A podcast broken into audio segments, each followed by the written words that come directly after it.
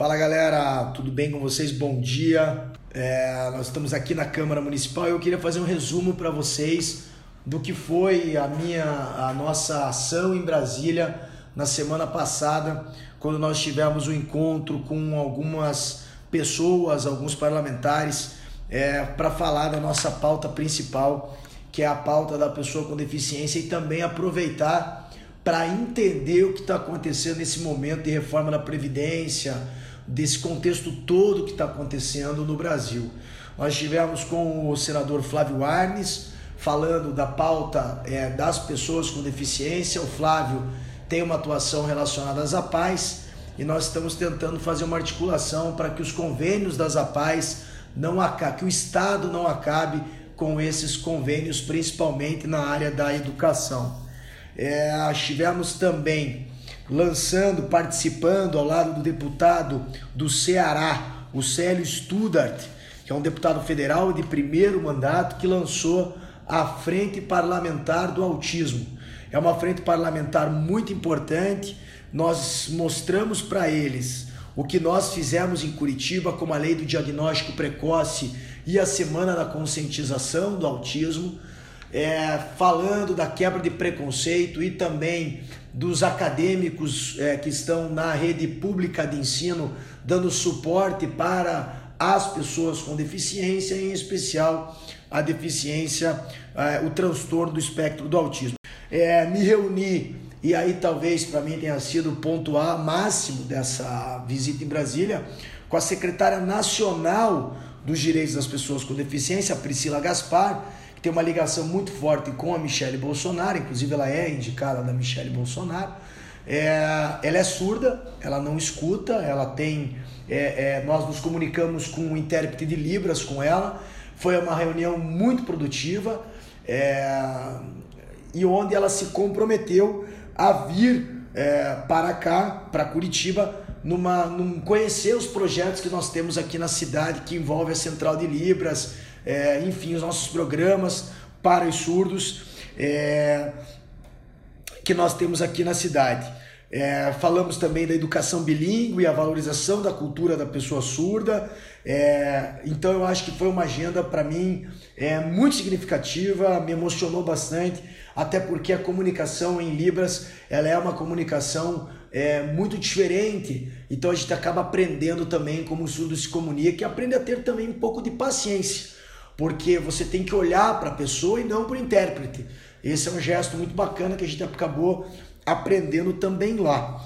Tivemos uma reunião com o secretário executivo do Ministério da Cidadania, o Felipe Sigolo, sempre acompanhado da deputada Luísa Canziani, nossa deputada federal, é, que esteve conosco, foi uma parceira nossa. Aliás, eu falo sempre que os deputados, os vereadores precisam de parceiros, eu acho que isso é importante.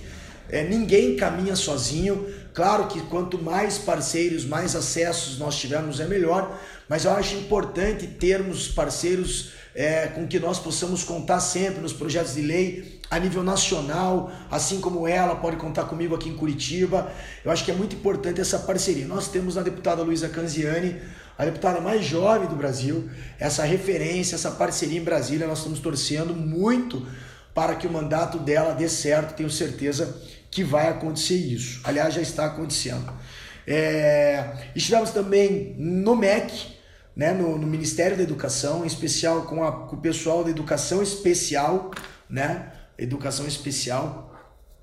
Foi é, muito proveitoso, onde nós podemos, pudemos falar do que nós falamos aqui, fizemos aqui em Curitiba, junto com a secretária Maria Silvia, a atuação, a, a nova alteração que vai ter também na legislação federal dos acadêmicos, dos tutores, é um decreto novo que está vindo aí para regulamentar tudo isso. É... O nosso objetivo é que, a gente, que Curitiba seja excelência na educação especial. É... Esse é o nosso grande mote, ser excelência nessa área. Então, como nós estamos aí inaugurando, o nosso podcast é o nosso segundo ou terceiro, se não me engano, né? Acho que é o segundo que nós estamos aí fazendo uma nova, uma nova ferramenta de comunicação que eu acho muito bacana. Temos acompanhado vários é, é, jornalistas também utilizando do podcast para falar. Eu queria encerrar também falando um pouquinho do que eu vejo da política atual é, que nós precisamos encontrar um discurso mais de centro do que um discurso ideológico é, é extremista, tanto hoje polarizado na esquerda quanto na direita. Eu acho que nós temos sim que ter ideologia, mas o país precisa encontrar um discurso mais moderado em ambos os sentidos, para que a gente possa realmente encontrar as ferramentas necessárias para que a população não saia prejudicada. Eu acho que esse é o nosso grande objetivo. Como é que nós vamos fazer isso? Nós vamos fazer isso com um diálogo. Nós não podemos polarizar o discurso porque aí vai acabar virando time torcida de time de futebol. E aí, ontem até nós presenciamos o ministro Paulo Guedes na, na CCJ, lá em Brasília. Eu, particularmente, apoio a reforma da Previdência, acho que tem alguns pontos que ela precisa melhorar, principalmente na área das pessoas com deficiência.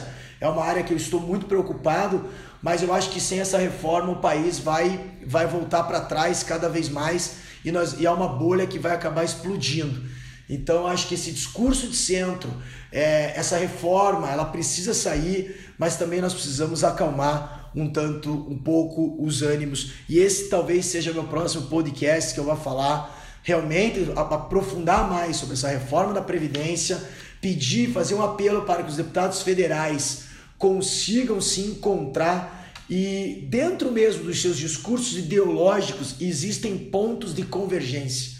E através desses pontos de convergência é que eu acho que nós vamos encontrar o que é melhor para o nosso Brasil. Valeu, galera. Obrigado. Um grande abraço a todos.